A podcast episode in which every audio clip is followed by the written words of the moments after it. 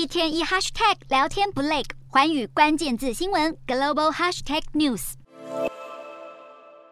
正在世界的中心呼唤和平，土耳其总统埃尔段二十号在联合国大会呼吁各方努力，让乌俄双方都有尊严的摆脱危机，同时还不忘老王卖瓜。自备博斯普鲁斯海峡的图卡表示，乌克兰恢复透过黑海出口粮食，是在土耳其以及联合国的斡旋之下达成，并且盛赞是联合国近年最伟大的成就之一。而在接受美国公共电视网 PBS 专访时，埃尔段不但以乌俄调停人之姿，表示俄罗斯归还所占领的乌克兰领土将是持久停战的重要一环。然而，对于俄罗斯是否该被允许保留克里米亚，埃尔段则表示曾经要求普丁完璧归赵，但对方没有行动。埃尔段还爆料，乌俄双方将在不久之后交换两百个人质，但没给出细节。不过，如果成真，将是乌俄开战以来最大规模的换俘行动。此外，埃尔段又表示自己感觉普丁有意尽快停战。然而，对于埃尔段的这番话，其后莫斯科则加以驳斥，并且表示目前看不到外交解决的迹象。